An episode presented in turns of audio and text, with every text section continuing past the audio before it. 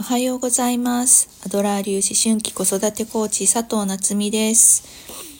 えー、このチャンネルでは子供ともっと話がしたい、いい親子関係を作りたい、子供の才能を伸ばしたい、そんなお母さんのために子育てのヒントをお伝えしています。あとはね、お母さんたちが、えー、毎日ご機嫌に過ごせる方法なんかもお伝えしています。えー、今日は2024年1月26日ですね。金曜日。なんかあ1週間あっという間に過ぎちゃいますね。1週間何やってたんだろうっていう感じなんですけれども。えー、っとですね昨日はうちの中学校1年生が、えー、何か探し物をしていてですね。めちゃくちゃ不機嫌だったんです。なんか「あー」とか言いながら あのあれがないこれがないじゃないけれどもあのね、プリントの山とかこう漁ったりとかしていてもうめっちゃ不機嫌を振りまいてたんですよね。でまあね昔の私だったらそんな状態だったらもううるさいわねって一緒になってイライラしてたりとかあとはあの何も言われないのに「何なんかさなくしたの?」って言って一緒になって探したりとかしてたと思うんですけど、えー、今はですねもうあの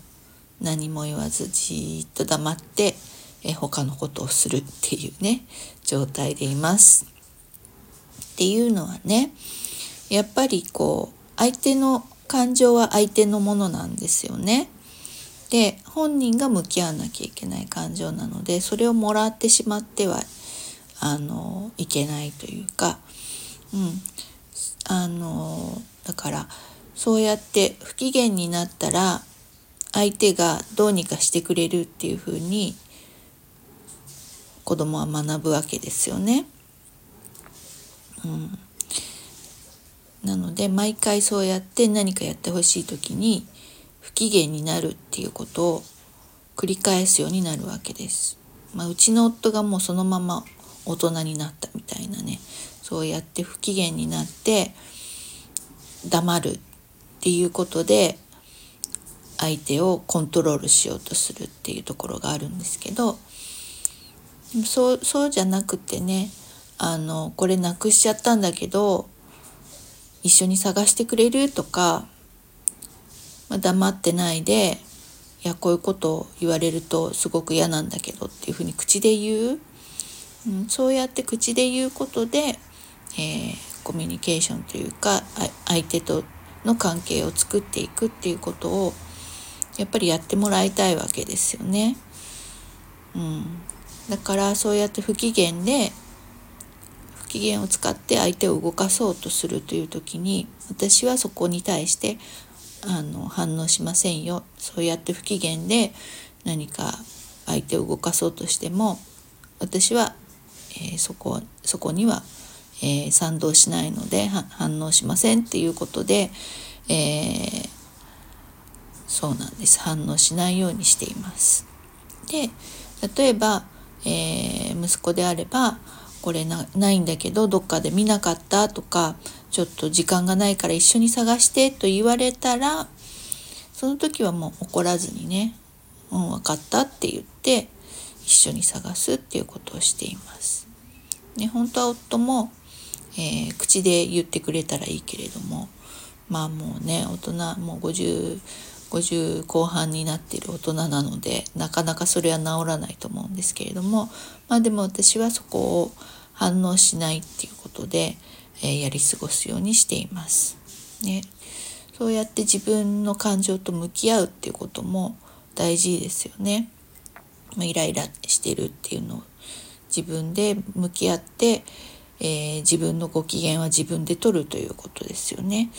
うん、で自分で切り替えていくっていうのをそこも学んでほしいなと思って私は、えーと、手を貸さないという方法をとっています。まあ、そうするとねすごい楽なんですよね。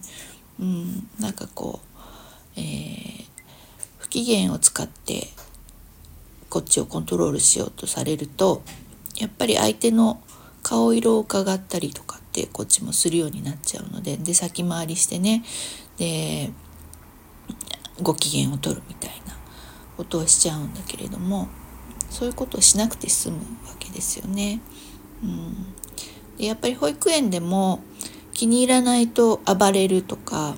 気に入らないと泣き叫ぶみたいな子はいるわけですよね。うん、そこも、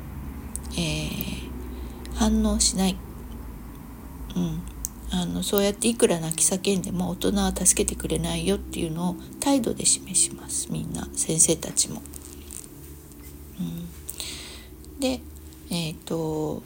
ね抱っことか悲しいのとかっていう時はちゃんと対応する。まあね、だからお口でお口で言えるよねって自分でお口で言えるよねっていうふうに、まあ、ちょっと伝えてそれでも、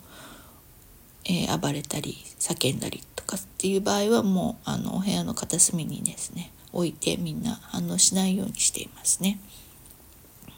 うん、なのでその自分の、えー、感情とうまく付き合う方法をまあ相手に学んでもらいたいのであればそうやってねあの、えー、相手の感情に乗っからないっていうね方法を、えー、ぜひとってみてください。